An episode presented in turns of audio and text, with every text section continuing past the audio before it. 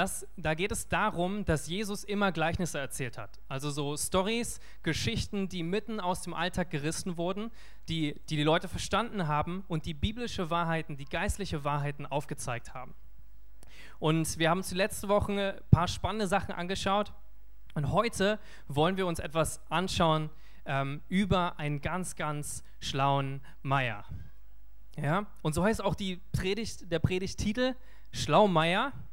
Ja, für alle, die, die nicht genau wissen, was der Schlaumeier ist, ähm, ich erkläre euch das kurz. Schlaumeier kann man so auf zwei verschiedene Arten und Weisen verstehen. Es gibt diese Schlaumeier, die eher so die Besserwisser sind. Ja, die kennt man vielleicht aus der Schule, die man sagt, na, nicht ganz richtig. Ich erkläre das nochmal. Nein, ähm, aber heute will ich über diejenigen reden, die, ähm, die schlau sind und wirklich gewieft und dadurch richtig viel, äh, äh, richtig viel Erfolg haben im Leben. Und was spannend ist, wenn man sich die Wortherkunft anschaut von Schlaumeier, kommt es eigentlich vom, vom Adjektiv schlau und vom Familiennamen Meier. Und der Familienname Meier auf Deutsch ist sowas wie ein Verwalter. Ja, damals war der Meier der Verwalter von so einem Großgrundbesitzer. Und die, dieses, äh, dieses ähm, Eigentum hieß die Meierei. So, jetzt seid ihr schlauer. Ja, konnte ich ein bisschen besserwisserisch sein. Und dann können wir einsteigen. Und es gibt jemanden, der genauso ein Schlaumeier war. Und ich will euch erzählen von Dr. Mike Burry. Dr. Mike Burry ähm, war, war sehr, sehr schlau. Viele Leute haben nicht daran geglaubt, dass, dass das, was er vorhat, klappen wird. Dachten, ey, dieser Typ ist verrückt. Gebt ihm bloß nicht ähm, euer Vertrauen, gebt ihm nicht dein Geld. Und was passiert ist, ist, dass dieser Mann aufgewachsen ist ähm, er ist total unansehlich, er hatte Schwierigkeiten mit dem Sehen, er hat ein Glasauge gehabt, deswegen wurde er in der Schule immer gemobbt, fertig gemacht, war eigentlich so ein Außenseiter-Typ. Leute dachten, oh, der bringt nie was zu irgendwas. Und, und trotzdem war er ein brillanter Kopf.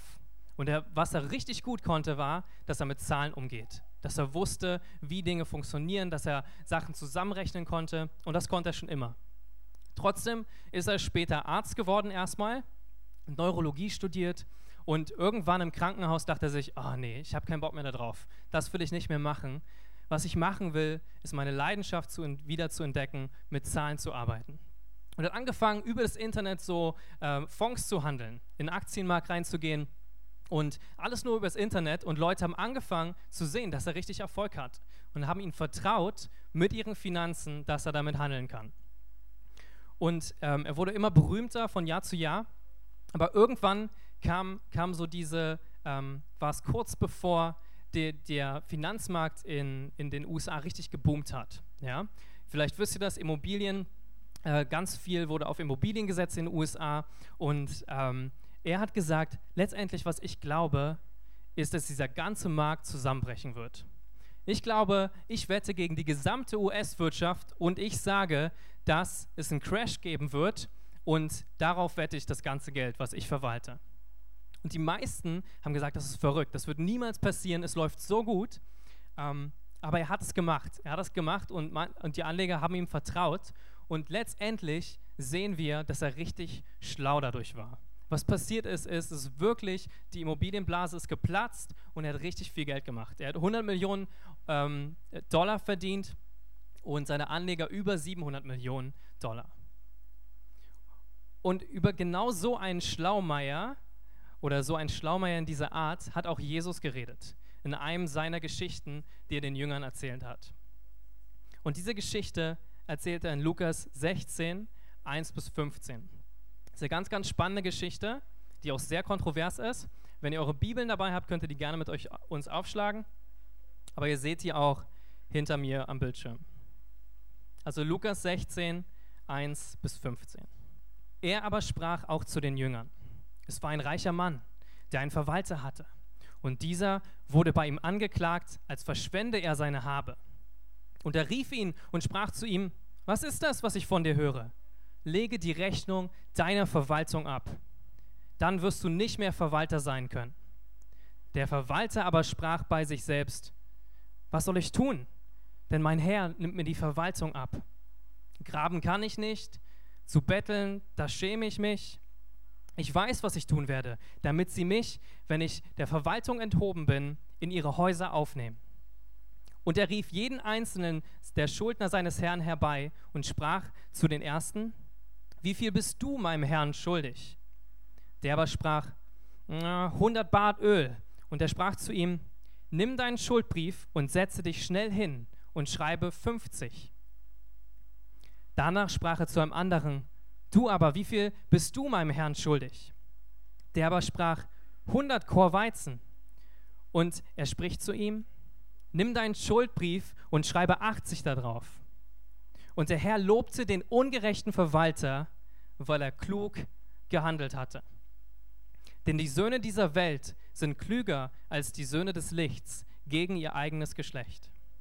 Und ich sage euch, macht euch Freunde mit dem ungerechten Mammon, damit, wenn er zu Ende geht, man euch aufnehme in die ewigen Zelte.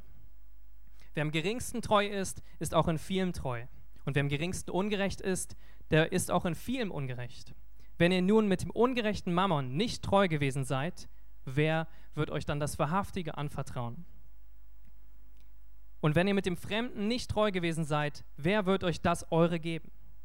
Kein Haussklave kann zwei Herren dienen, denn entweder wird er den einen hassen und den anderen lieben, oder er wird dem einen anhängen und den anderen verachten. Ihr könnt nicht Gott und dem Mammon dienen. Dies alles hörten aber die Pharisäer, die geldliebend waren. Sie verhöhnten ihn. Und er sprach zu ihnen, ihr seid es, die sich selbst rechtfertigen vor den Menschen. Gott aber kennt eure Herzen, denn was unter den Menschen hoch ist, ist ein Gräuel vor Gott. Hier in dieser Stelle geht es also um einen Schlaumeier, um einen schlauen Verwalter, den ein großer Grundbesitzer hatte. Und das, eigentlich ist diese Geschichte sehr, sehr schockierend. Wenn wir uns das durchlesen, denken wir, ähm, krass, was Jesus da eigentlich gesagt hat. Da stehen Sachen drin wie, wir sollen uns Freunde machen mit dem ungerechten Mammon. Mammon ist ein Wort für, für Geld oder Besitz. Wir sollen uns Freunde machen damit. Und dann gibt es da einen ungerechten Verwalter, der total betrügt und dann, dann verliert er seinen Job und dann betrügt er noch mehr und dafür wird er noch gelobt. Dann kommt er her und sagt, gut hast du das gemacht. Und man denkt sich so, das kann doch nicht sein. Und dann, dann sagt Jesus einerseits, wir sollen uns Freunde machen mit dem Mammon und andererseits sagt er, wir können nicht gleichzeitig ihm dienen und dem Mammon dienen. Ich kann mir so ein bisschen vorstellen, wie seine Jünger da waren, so Petrus, sich dachte, ey, Johannes, hast du das auch gehört? ich, ich meine, manche Storys, die davor habe ich ja noch verstanden. Irgendwie mit hier verlorenes Schaf und äh, verlorener Sohn, irgendwie sowas. Gott liebt uns. Aber das, Johannes, du kennst ihn noch besser. Ja, ich, ich weiß auch nicht. Ich weiß auch nicht. So verrückt. Ich weiß nicht, ich habe eh kein Geld. Was soll ich mit meinem ungerechten Geld anfangen? Ich habe das nicht. Ähm, und jetzt erzählt er was immer in Gleichnissen. Kann er nicht mal Klartext sprechen? Und ich kann mir so richtig vorstellen, wie sie sich gefühlt haben, wie sie sich dachten, es gibt's doch nicht. Jesus, jetzt haust du so ein Gleichnis raus und sagst total widersprüchliche Sachen.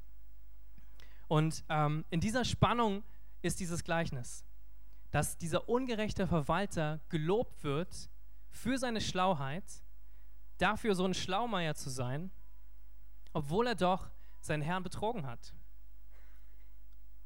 und seinen Besitz verschwendet hat, Dadurch, dass er gesagt hat, ihr müsst weniger zahlen, weniger Schulden.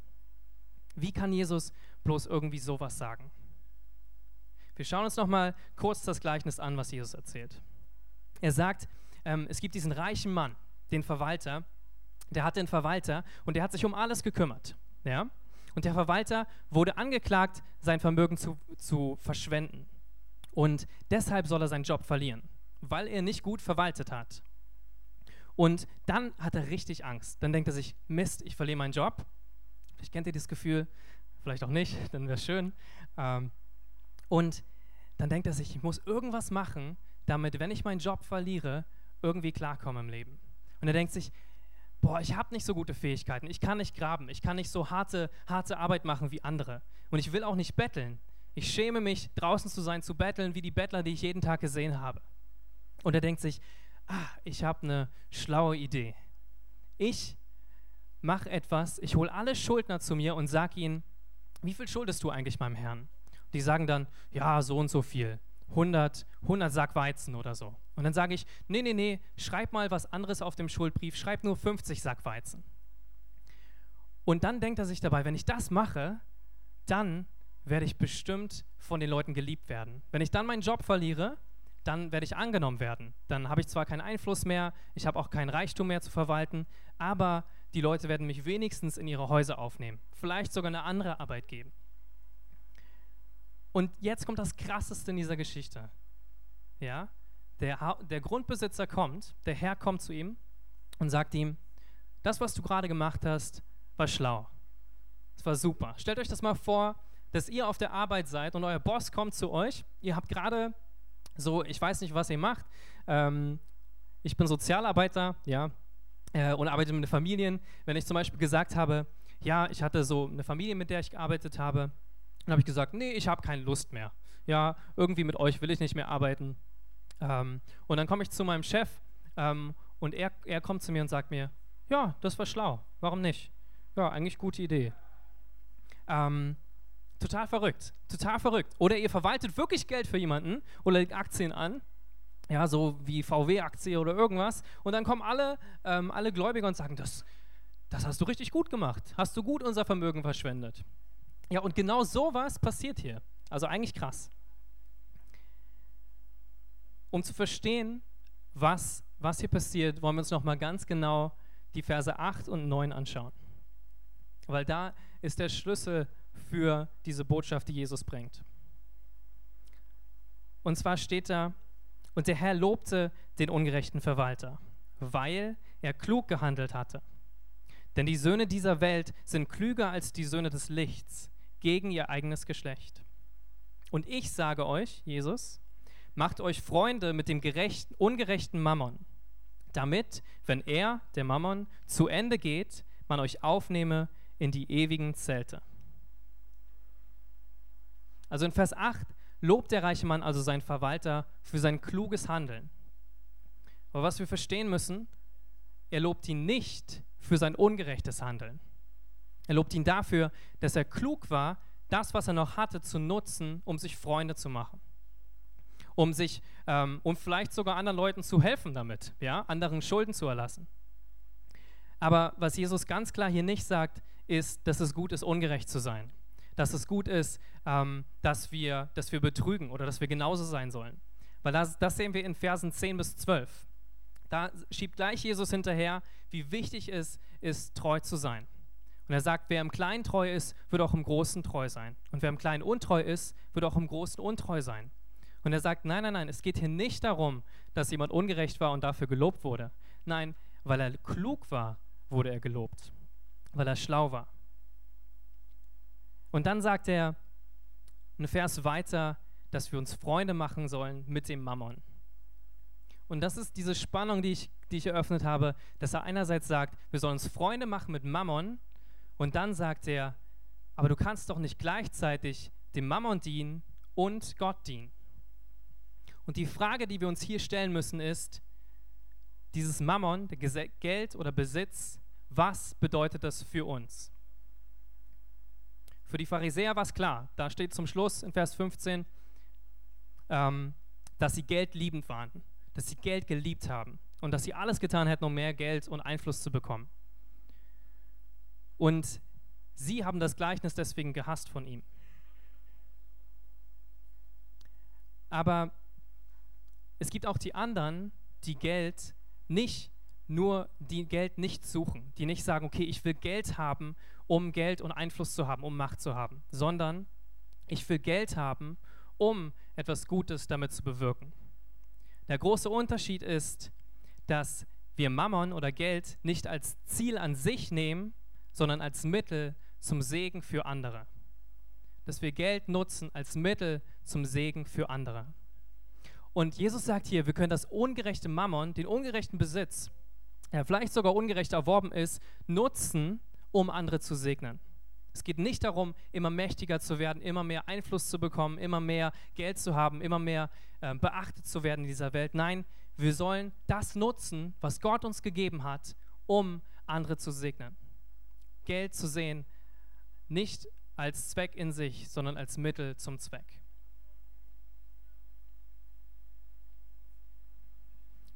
Wozu sollen wir denn dieses ungerechte Mammon benutzen?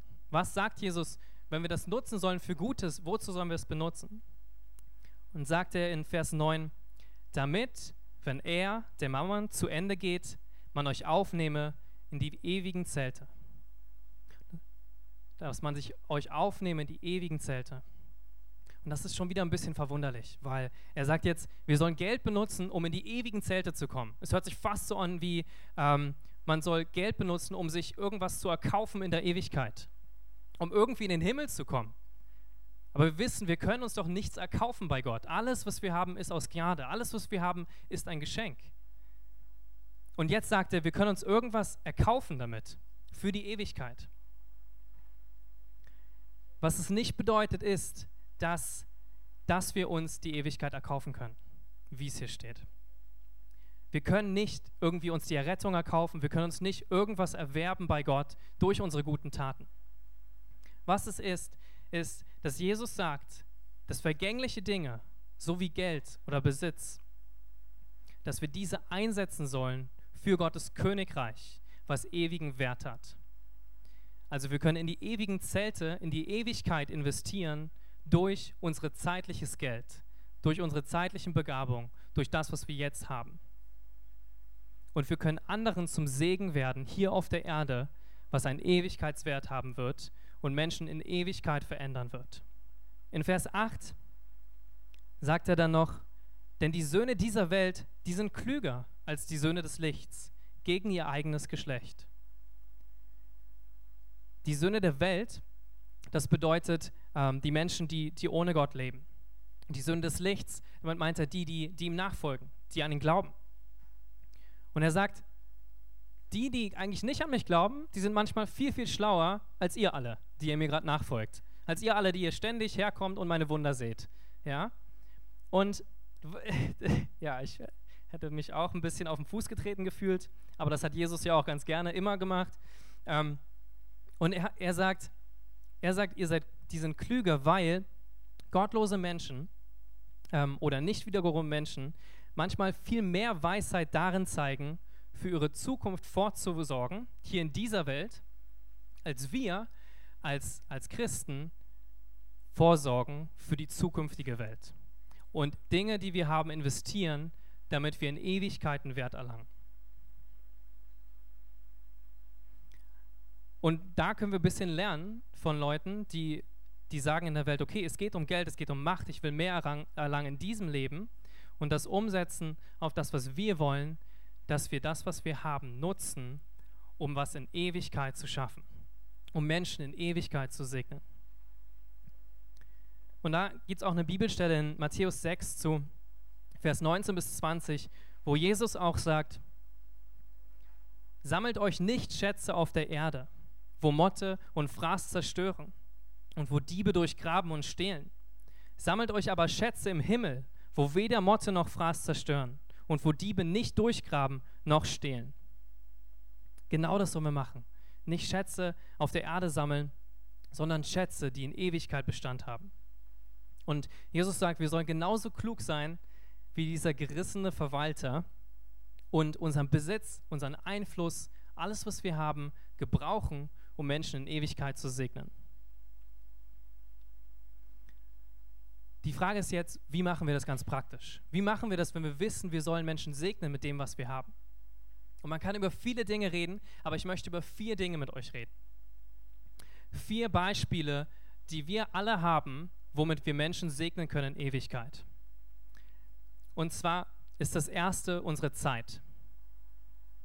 Wir können, Quatsch, das ist nicht das erste, das ist einfach nur auf einer anderen Seite. Das erste sind unsere Finanzen natürlich.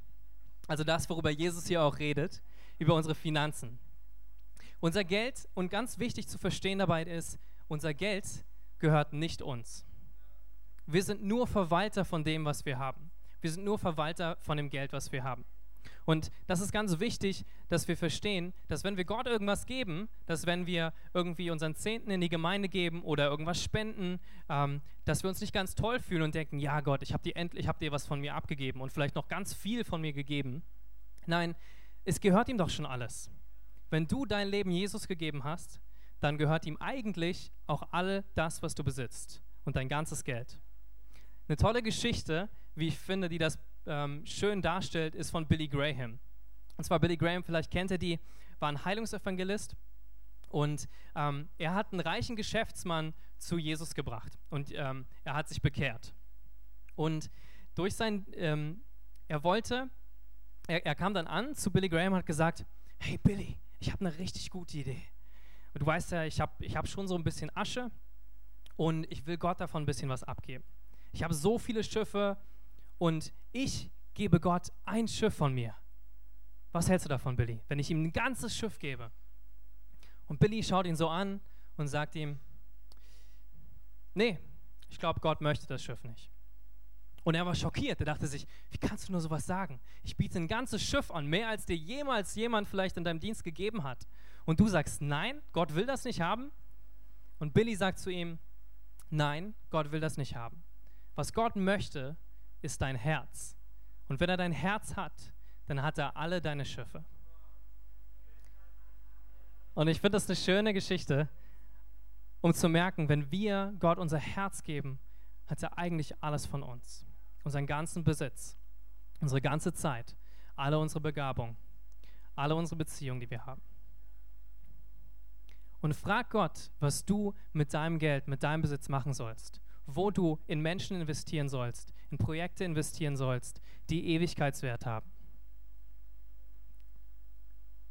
Und es gibt viele Möglichkeiten. Wir können uns anschauen, den Armen zu helfen. Wir können in soziale Projekte investieren, in den Umweltschutz. Wir können ähm, Fairtrade-Produkte kaufen, alles Mögliche, alles gute Sachen. Und was wir uns aber heute anschauen wollen, was ich kurz anschauen möchte, ist, ähm, deine Ortsgemeinde zu unterstützen. Da, wo du zur Gemeinde gehst, da zu investieren. Und zwar ist es krass, manchmal ist es uns nicht so deutlich, aber ähm, für Jesus war die Gemeinde wirklich die Hoffnung der Welt. Er hatte diese Vision, als er auf die Erde gekommen ist, dass er Menschen errettet durch die Gemeinde. Er hat angefangen mit diesen zwölf Jüngern, mit diesen zwölf Typen, die ihm nachgefolgt sind.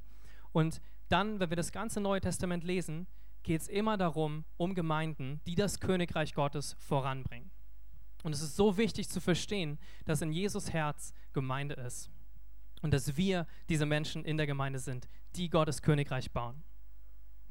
Und deswegen ist es so eine geniale Sache, wenn du finanziell deine Gemeinde unterstützt.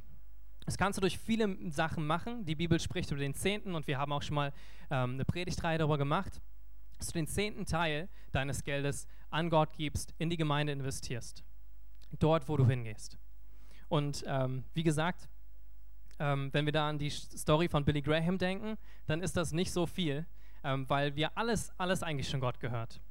Das heißt, frag Gott, wie viel du geben sollst. Eine andere super Sache auch in der Gemeinde ist, einen der Pastoren persönlich zu unterstützen.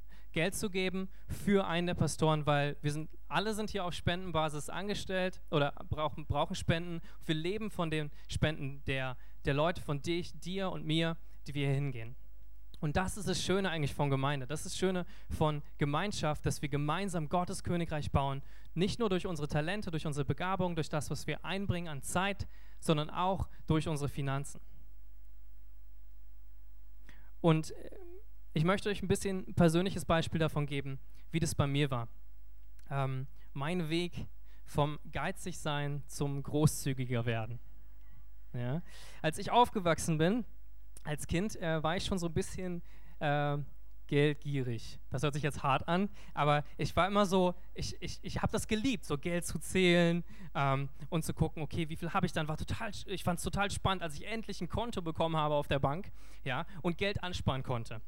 Und mir ging es gar nicht darum, dass ich wie die anderen Jungs in der, in der Schule irgendwelche Fußballhefte kaufe oder irgendwas sonst wie mein Geld verschwende, sondern einfach nur mehr Geld zu haben ja, und anzusparen. Und ich fand das spannend, diese Idee, man kann sein Geld auf die Bank bringen und es wird einfach mehr, ja, ohne dafür zu arbeiten. Fand ich spannend, schon als Kind.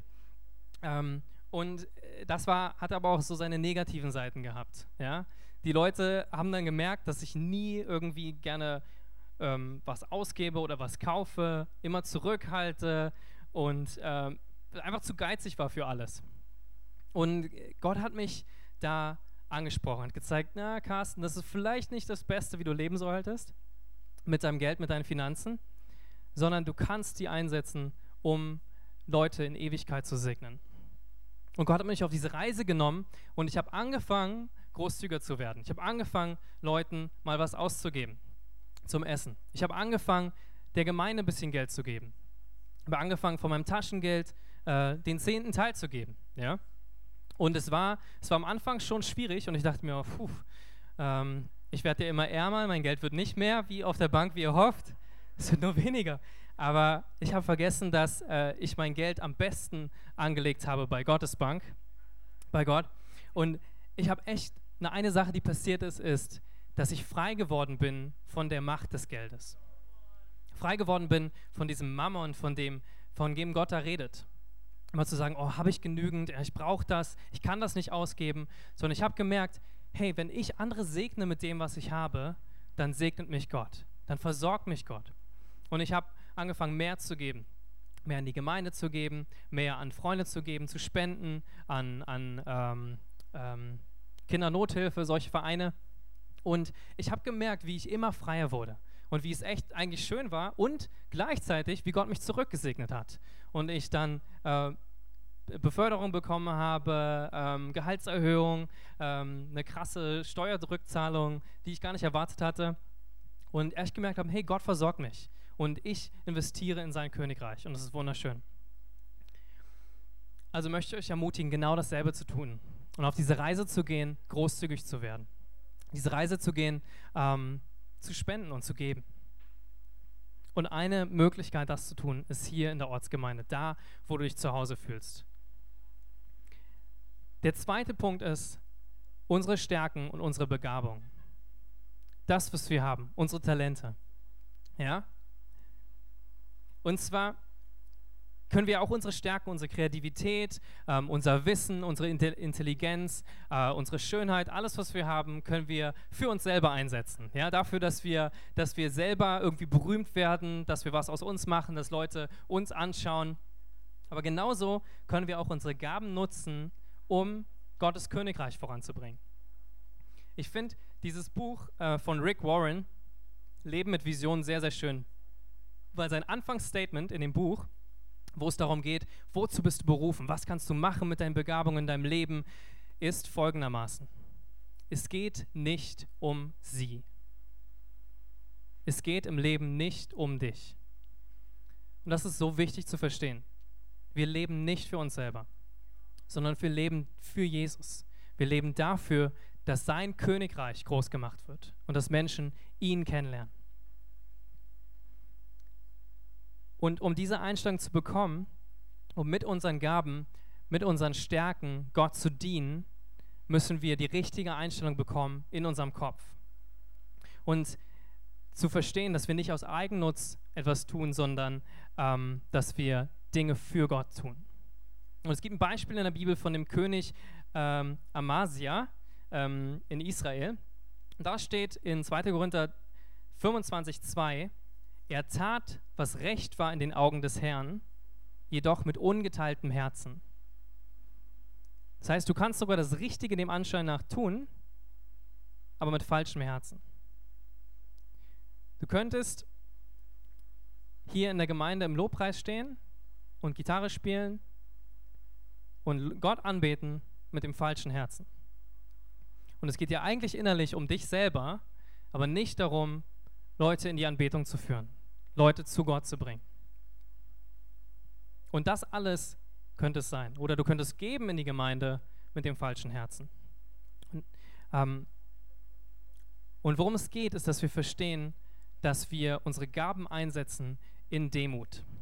Und was Demut bedeutet, ähm, finde ich ein tolles Zitat, auch von Rick Warren, der beschreibt, das ist wahre Demut. Nicht wenig von uns zu denken, aber wenig an uns zu denken. also wenig an uns zu denken, dass wir mit unserer Stärke, mit unserer Begabung im Mittelpunkt stehen, sondern dass wir das einsetzen, um Gott groß zu machen, um ihn zu segnen. Und wahre Diener versuchen nicht, Gott für, für ihre Zwecke zu benutzen, sondern sie lassen sich von Gott für seine Zwecke benutzen. Wo können wir also Gott dienen? Wie können wir ähm, unsere Begabung einsetzen? Es gibt wieder viele Möglichkeiten. Wir können am Arbeitsplatz dienen, wir können durch unsere Kreativität äh, Dinge entwickeln, die den, die den Menschen helfen. Solche Schuhe, ich finde diese Schule, Schuhe cool, die habe ich jetzt nicht an, aber die so rollen, kennt ihr die? Die so abrollen, die sind gut für das Rückgrat, fällt mir gerade ein. Also alle für die, die das haben wollen. Birkenstock-Schuhe ist auch total in gerade, ähm, merke ich bei meinen Mitbewohnerinnen. Also sowas kann man entwickeln, um den Menschen zu helfen. Ähm, du kannst, du kannst ähm, auf dem Arbeitsplatz dienen, in deinen Freundschaften oder kannst zu mir nach Hause kommen und putzen helfen. Ist alles, alles ein Segen für die Ewigkeit. Ist alles ein Segen für die Ewigkeit. Ähm, also kannst du überlegen, wenn du nach dem Gottesdienst dich überführt fühlst, kannst du gerne zu mir kommen. Nein, aber eine, eine Sache, die echt, echt auch wichtig ist, ist, ähm, dass wir hier gemeinsam dienen in der Gemeinde. Dass wir unsere Talente, unsere Fähigkeiten, die wir haben, nutzen, um Gottes Königreich durch die Gemeinde voranzubringen. Durch unsere Talente, die wir ähm, als Musiker haben, durch unsere Talente, die wir ähm, im Kochen haben und so weiter. Und gerade aktuell gibt es super die Möglichkeit, dass ihr da einsteigen könnt. Ja? Also wenn ihr vielleicht denkt, hm, ich weiß noch nicht so genau, ähm, ich fühle mich wohl hier in der Gemeinde, das ist meine Gemeinde und ich fühle mich zu Hause, aber ich bin noch nirgendwo im Team drin, ich helfe noch nicht mit, äh, diesen, diesen Gottesdienst und diese Gemeinde zu stärken, dann ist es deine Möglichkeit, das zu machen. Ja, beim Kochteam da mit dabei zu sein oder, oder im Putzteam mit dabei zu sein oder Geschirrteam oder vorne in der Band dabei zu sein. Und das ist alles ein Ausdruck davon, dass wir gemeinsam Gottes Königreich bauen. Und es ist eine Ehre, Gott zu dienen. Und ein bisschen so ähnlich, wie das ist ähm, mit den Finanzen, ist es auch, ähm, wenn wir unsere Gaben einsetzen für Gott. Wir werden frei von dem Geld und wir werden frei von, auch so frei von uns selber, wenn wir dienen. Wir verlieren diesen Blick auf uns selber, dass wir uns selber so für wichtig nehmen und fangen an, anderen Menschen zu dienen. Das dritte ist unsere Zeit. Worauf verwendest du deine Zeit? Sammelst du Schätze auf der Erde oder für die Ewigkeit? Es gibt eine tolle Bibelstelle in Psalm 90, Verse 10 bis 12, über unsere Zeit, die wir haben. Unser Leben dauert 70 Jahre. Und wenn wir noch Kraft haben, dann noch 80 Jahre. Und was uns darin so wichtig erschien, ist letztendlich nur Mühe und trügerische Sicherheit. Denn schnell eilen unsere Tage vorüber, als flögen wir davon. Wer aber erkennt wirklich, wie gewaltig dein Zorn und dein Grimm ist? Wer begreift, welche Ehrfurcht dir gebührt? Lehre uns zu bedenken, wie wenig Lebenstage uns bleiben, damit wir ein Herz voll Weisheit erlangen. In einer anderen Übersetzung steht, lehre uns zu bedenken, dass wir sterben müssen, auf dass wir weise werden. Und hier spricht, ähm, hier spricht es in dem Psalm davon, dass wir weise umgehen sollen mit unserer Zeit, die Gott uns gegeben hat. Dass wir das einsetzen sollen, weise, um Gottes Königreich voranzubringen. Und es ist spannend, wenn wir, wenn wir daran denken, denken wir sofort daran, okay, ich mache alles, ich diene alles, ich gebe all mein Geld weg, ich, ähm, ich bin jetzt nur noch rund um die Uhr beschäftigt damit, ähm, das zu machen, ähm, für andere zu dienen. Und ähm, wenn wir uns anschauen, das ist alles gut, das ist alles gut, aber ich will einen, auf einen anderen Punkt hinaus. Und das ist Jesus Leben. Wenn wir uns anschauen, wie Jesus gelebt hat und wie er seine Zeit verwandt hat. Jesus hat von den 33 Jahren, die er hier auf der Erde war, tatsächlich nur drei Jahre im Dienst verbracht. Krass. Nur drei Jahre war er öffentlich am Dienen, hat für Leute gebetet, sie geheilt, gepredigt, hat von dem Reich Gottes erzählt. Und was hat er die 30 Jahre vorher gemacht? Er war Tischler, Tische gebaut, Stühle gebaut, ähm, seinem Vater geholfen in seinem Geschäft. Und warum hat er das gemacht? 30 Jahre lang. Man könnte so sagen, es ist was für eine Verschwendung deiner Zeit. Jesus, du hättest mal diesen Vers besser lesen sollen im Psalm 90, wo steht, lehre uns zu bedenken, dass wir sterben müssen, dann gebrauchst du deine Zeit besser. Fast, das wirkt fast so. Er hat 30 Jahre nichts Sinnvolles gemacht. Aber was er gemacht hat, was die Bibel auch sagt, ist, dass er Gehorsam gelernt hat. Was er gemacht hat, ist, dass er seinen Charakter entwickelt hat für das, was er später tragen musste. Und ohne diese 30 Jahre Entwicklung hätte er das nicht geschafft. Und das ist manchmal was, was wir vernachlässigen, dass wir unseren Charakter entwickeln sollen, dass wir ähnlicher werden wie Jesus und dass wir unsere Zeit investieren, uns zu verändern, so wie Jesus es gefällt. Das ist ein bisschen schwierig, weil bei Charakterentwicklung gibt es keine Deadline. Ja, wenn du dir vornimmst, großzügiger zu werden oder dankbarer, dann gibt es keine Deadline dafür, wo du deine Hausarbeit abgeben musst oder so oder eine Klausur schreiben musst. Dafür musst du dann lernen am letzten Tag. Nee, wenn du das immer wieder aufschiebst, dann wirst du nie großzügiger, dann wirst du nie dankbarer, dann erlebst du nie diese Früchte des Geistes, von denen in der Bibel geschrieben steht, von Demut, ähm, Langmut, Liebe. Und genau dafür können wir unsere Zeit einsetzen. Und der letzte Punkt ist unsere Beziehung. Wie können wir unsere Beziehung einsetzen, um Ewigkeitswert zu erbringen? Und das Spannende ist, dass wir das sehen, wenn wir das Gleichnis nochmal anschauen und den Kontext davon, von Lukas 16, 1 bis 13. Jesus fängt an, am Anfang zu reden über das Gleichnis vom verlorenen Schaf von der verlorenen und von dem verlorenen Geldstück oder der Drachme. Und dann erzählt er das Gleichnis vom verlorenen Sohn. Und es geht darum, dass Menschen Gott erleben. Ja? Da, das erzählt er. Und er sagt, dass alles, worum es geht, ist Menschen in eine Begegnung mit meinem Vater zu bringen. Darum geht es in den Gleichnissen. Dann erzählt er dieses Gleichnis von diesem verrückten, klugen, unehrlichen Verwalter, der seine Güter gebraucht, um andere zu segnen, anderen Schulden zu erlassen. Und danach gleich erzählt er das Gleichnis von, von Lazarus und dem reichen Mann, wo der reiche Mann genauso alles hat, aber es nicht nutzt, um Lazarus zu segnen. Und letztendlich egoistisch gebraucht. Und was wir machen können mit unseren Beziehungen, ist, ihn Jesus vorzustellen. Unser Hauptziel im Leben ist, so vielen Menschen wie, wie möglich eine Beziehung mit Gott zu bringen und zu sagen, was Jesus für uns getan hat. Und das ist, das ist es, worauf es ankommt. Das ist es, wo Jesus sagt, okay, das hat Ewigkeitswert. Nutzt euer ungerechtes Mama und euren Besitz, eure Beziehung, eure Zeit, eure Begabung dafür, Menschen in eine Begegnung mit mir zu führen. Ihnen davon erzählen, zu erzählen, was ich für sie getan habe wie sehr Gott der Vater uns liebt und wie sehr er uns hinterherläuft, ähm, egal was wir getan haben. Egal wie oft wir ihm den Rücken zugekehrt haben. Und das war, das war Jesus Ziel, was vor seinen Augen war. Dass er gesagt hat, diese, diese Menschen, die ich hier sehe, diese Menschen, die mir nachfolgen, die möchte ich auf Ewigkeit erlösen. Ich möchte, dass ihr alle dieselbe Beziehung habt, die ich mit meinem himmlischen Vater habe.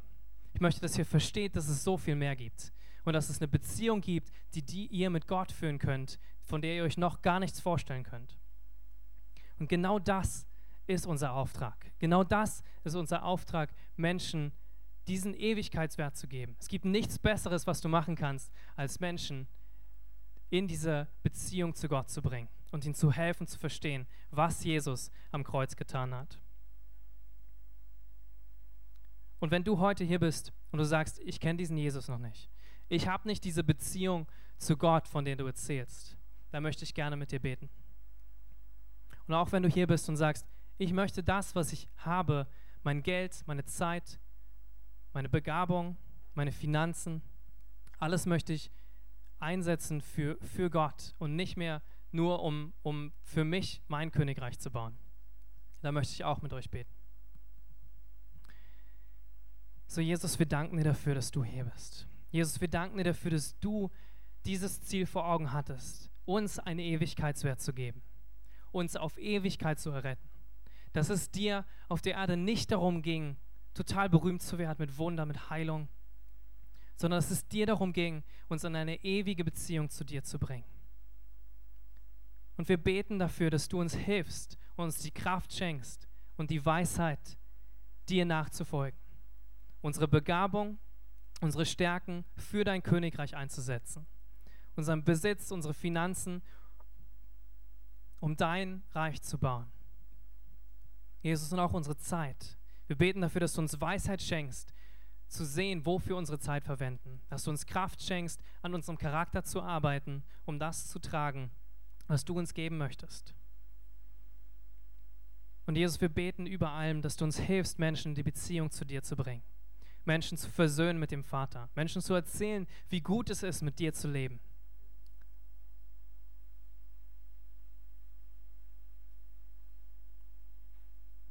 Und Jesus, für all die, die diese Beziehung noch nicht haben mit dir, beten wir jetzt gemeinsam. Jesus, danke dafür, was, was du getan hast am Kreuz. Danke dafür, dass du dein Leben gegeben hast, damit ich in Ewigkeit mit dir leben kann. Und ich nehme das, dieses Geschenk von dir jetzt an. Ich danke dir dafür, dass du mir vergibst für all meine Schuld, für all die Fehler, die ich gemacht habe, für all den Egoismus, dass ich bis jetzt für mich gelebt habe und nicht für dich. Und ich bitte dich um Vergebung dafür. Und ich bete dafür, dass du mir all das wegnimmst und dass du mich lehrst, was es bedeutet, dein Kind zu sein und Menschen in Ewigkeit zu segnen. In Jesu Namen. Amen.